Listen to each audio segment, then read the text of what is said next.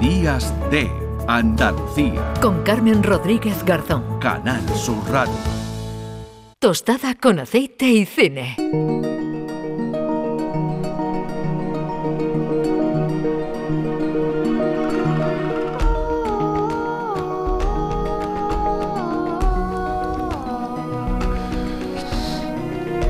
10 y 31 minutos de la mañana. Bueno, decíamos que habíamos hecho algunos cambios, ya lo habrán notado si llevan escuchando el programa desde temprano, porque mañana domingo, les recuerdo, Días de Andalucía va a emitir a partir de las 10 de la mañana el acto institucional que desde el Palacio de San Telmo se realiza para conmemorar el primer día de la bandera de Andalucía, este 4 de diciembre.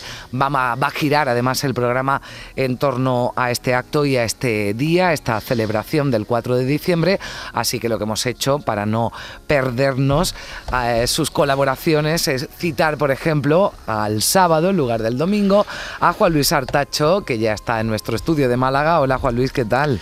Carmen, un placer hablar contigo sábado, domingo o lunes o cuando tú quieras.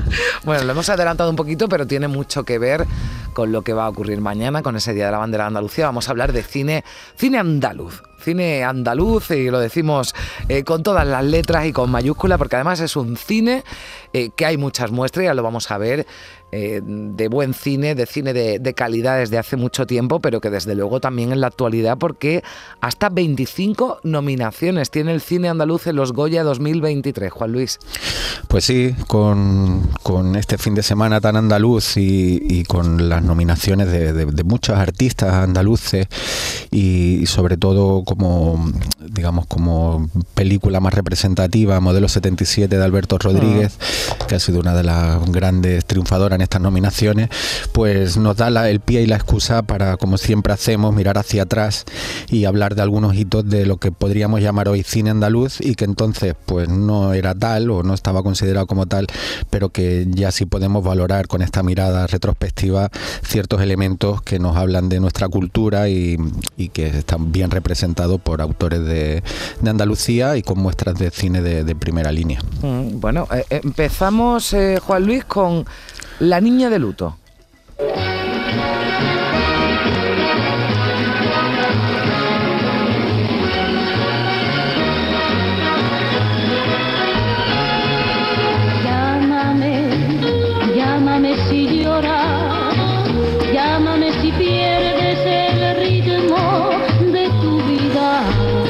Guateque de los años 60 de Nos vamos a Huelva con Manolo Summers, con este genio para mí de un poco escondido durante muchos años, con películas muy dispares y cuando se metía en un cine comercial yo creo que se perdía, pero cuando tenía los proyectos propios nos ha dejado algunas joyas, como esta La Niña de Luto, que ha empezado a reivindicarse desde hace unos años y que es su segunda película, su ópera prima fue Del Rosa al Amarillo, una auténtica obra maestra. Eh, nos vamos al año 64.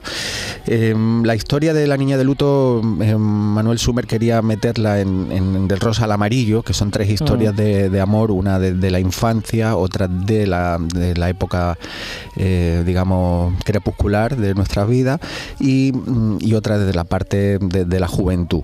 Pues esta niña de luto no le cabía por duración, porque eran tres historias largas y la saca de este Del Rosa al Amarillo, que también recomendamos profundamente, y hace una película propia en el 64 en la Niña de Luto sobre esta historia de amor en, Andalucía, en Huelva, eh, eh, sobre, bueno, pues, con muchas, mm, eh, mucho humor Es una comedia un poco negra, ¿no? Sí, sí efectivamente, nos muestra muy bien la España de entonces, mm. pero con estas cosas muy andaluzas, que yo creo que hay aquí muchos elementos, pues como tú dices, de, humor negro, de una mirada muy, muy socarrona, con mucho sarcasmo, pero que nos muestran perfectamente eh, la época en la, que, la que estábamos. Y sobre todo que él utiliza un lenguaje cinematográfico como de las vanguardias que estaban ocurriendo en Europa, de la Nouvelle Vague, del neorrealismo.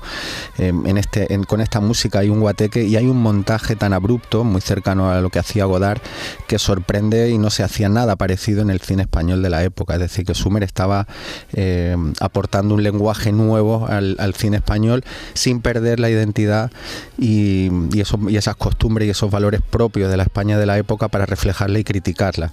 Mm. Es, es, una historia que, mm, eh, que le pasó, le ocurrió a su hermano Francisco, que también es guionista de la película, junto a Tico Medina o Pilar Miró, entre otros muchos, y, y, que nos cuenta como una pareja, eh, Alfredo Landa, que es su primer papel como protagonista y que siempre estuvo agradecido a Sumer por darle esta oportunidad, que le abrió muchas puertas, y María José Alfonso, que se iban a casar, pero se muere, se muere la, abuela de ella, tienen que guardar el luto por esta muerte, pero al día siguiente... ¿no? O sea, cuando... claro, cuando pasa el tiempo del luto, al día siguiente muere el, abuelo por indigestión y tiene que volver a guardar el luto y Alfredo Landa ya no aguanta más en el pueblo porque quería casarse con ella e irse por ahí, ¿no? del pueblo, el, el, el, rodaje es en la, en la Palma del Condado, ¿no? Donde además participaron, ¿no? Parece los, los propios vecinos, esto es muy de Sumer, ¿no? También sí, participaron los propios vecinos en la, en la película. Estamos hablando de una película, nos decía, del año 64, eh, o sea, estamos en, en, pleno, en pleno franquismo, ¿no? Y, y, mm. sorteando, ¿no? De alguna forma la censura, pero de una forma innovadora, ¿no? Y, y sin que, bueno, sin que tuviera problemas para, para su estreno, ¿no? Esa, esa comedia negra, ¿no? Sí, también se rodó en Moguer, en, mm. la propia Huelva, capital, mm. y, y, efectivamente nos muestra, pues, ese, esa España gris, muy beata de la época, con ese eh, poder de la iglesia en la sociedad, y donde una pareja joven lo único que quiere es estar juntos y disfrutar y vivir de otra manera y salir y, coger aire de, ese pueblo que está fotografiado con, mucha aridez, con unas luces muy... Eh, predomina el amarillo, muy cercano a la muerte, que también predomina en la película. Bueno, es una película muy especial, muy rara, muy a contracorriente de lo que se hacía en España y muy recomendable. Eh, decía lo de los actores no profesionales y efectivamente mm. Sumer lo lleva a su máxima expresión cuando hizo las películas de, cámara oculta, de todo el mundo, bueno, y... todas esas que a mí me parecen maravillosas y como unos, experimentos sociológicos deliciosos. Es que exactamente, ¿no? En una, una, época en la que, bueno, que todo el mundo estaba deseando reírse y la verdad que, que nos, nos enseñó a reírnos también de nosotros mismos, ¿no? Porque, y vista con distancia nos muestra una sociedad mucho más ingenua. Hoy en día tú le metes un león en un cuarto de baño a alguien y entra ahora y tienes siete demandas y, te matan en la puerta al cámara, a quien encuentre. Pero, pero entonces no, era una sociedad mucho más naif, más ingenua y, bueno, creo que queda como un mm. testamento de una época, que al mm. final es lo que tiene que ser el arte. ¿no? Bueno, avanzamos un poquito más, ¿no? Y ya en, en plena transición, ¿no? Llega la segunda película que traemos, Manuela.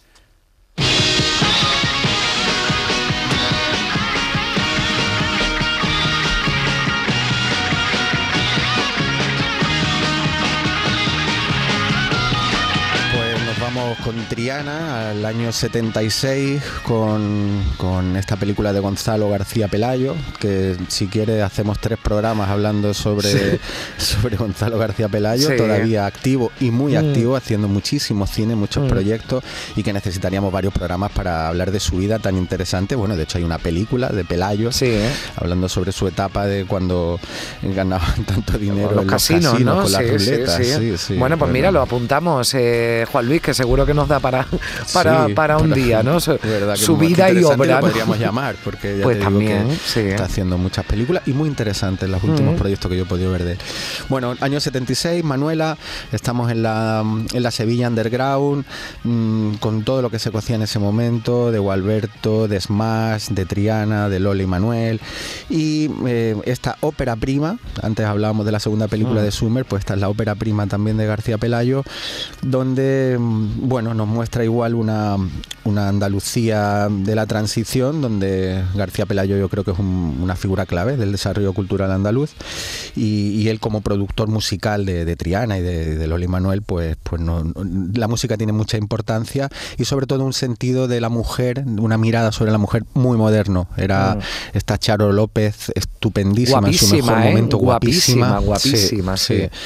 Pues eh, es madre, pero al, ser madre ya no le implica que tenga que estar en la casa o haya perdido su vida y solo sea madre, sino que es una mujer que levanta pasiones, que sabe jugar con ellas y, es una mujer compleja, ¿no? No, no estereotipada como, como podría ser en esa época normalmente esos perfiles de, mujeres de, la, de las películas.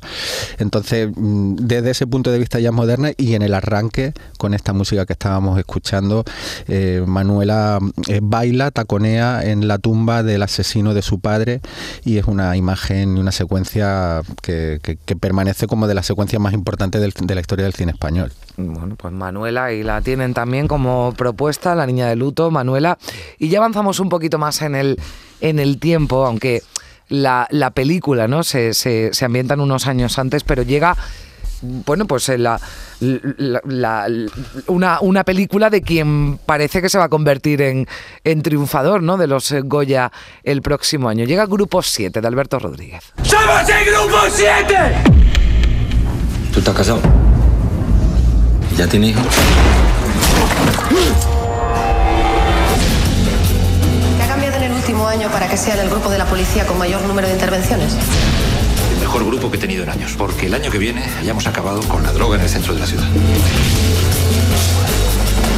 Pues, pues vamos a terminar con Alberto Rodríguez, como mm. empezamos hablando de Modelo 77, quizá el, director eh, andaluz de, los últimos años, más importante del cine español.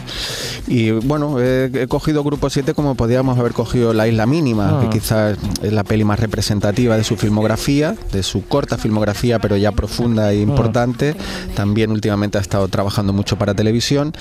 Y mm, pues nos paramos aquí en esta eh, Sevilla de principio de los 90 con la Expo de telón de fondo y donde Alberto Rodríguez nos acerca al, cine al cine negro, al, cine al thriller, utilizando elementos de, varios géneros muy bien y dándole un poquito una vuelta a todo y donde demuestra sobre todo que es un gran director de actores, ¿no? Está Antonio de la Torre como siempre estupendo, pero vemos al primer Mario Casas que despunta ya con, con A mí Mario Casas aquí me gusta mucho, las cosas como son. En esta película, eh, bueno, es que es lo que dices tú, es que hay un hay directores y directores, ¿no? Y hay quienes sacan lo mejor, ¿no? De los de los actores y aquí, eh, como decía, ¿no? Antonio de la Torre que es que lo hace todo bien, pero es que eh, Mario Casas aquí a mí a mí me, me gusta mucho, es muy creíble, ¿no? su, personaje, ¿verdad? Sí, hablamos antes aquí en el estudio, estaba hablando con los compañeros sobre Mario Casas, porque a mí me, parece un actorazo, que, nace encasillado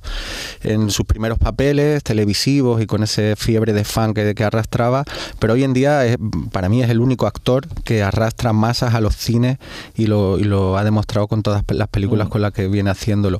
Y también un director versátil, que por supuesto pues lo llaman para productos más comerciales, porque él es un, marca, y, mm. pero cuando se sale de ese estereotipo mm, lo hace generalmente muy bien y creo que sigue creciendo como artista y, un chico que tiene la cabeza muy amueblada que nos va a dar, yo creo, mucha alegría. No por comparar con Javier Ni nada, pero estamos viendo el crecimiento de un mm. tipo que, le veo mucho recorrido y que aquí Alberto Rodríguez lo vio y le sacó todo el jugo posible, incluso en el acento y en matices de, eh, con este personaje. ¿no?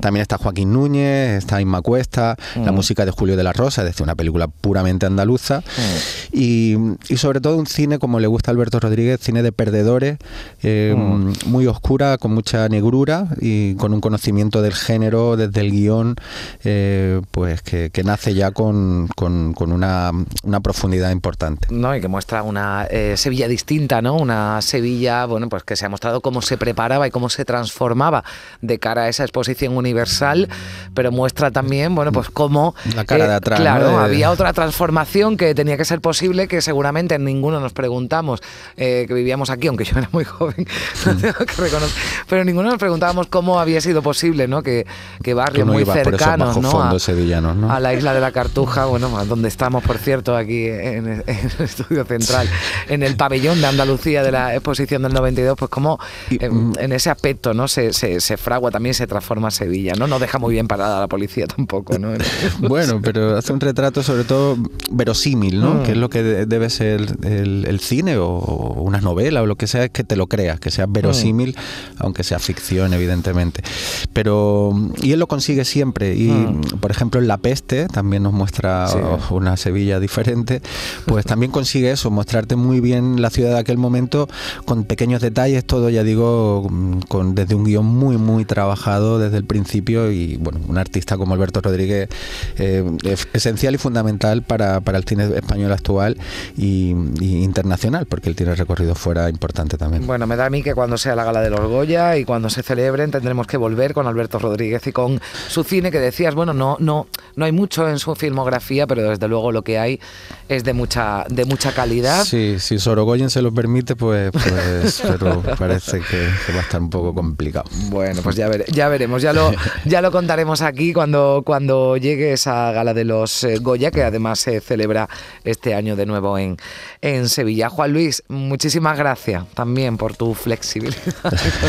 Encantado de estar aquí y de charlar contigo un ratito. Y nada, un buen sábado. Buen sábado y buen domingo. Adiós. Hasta luego.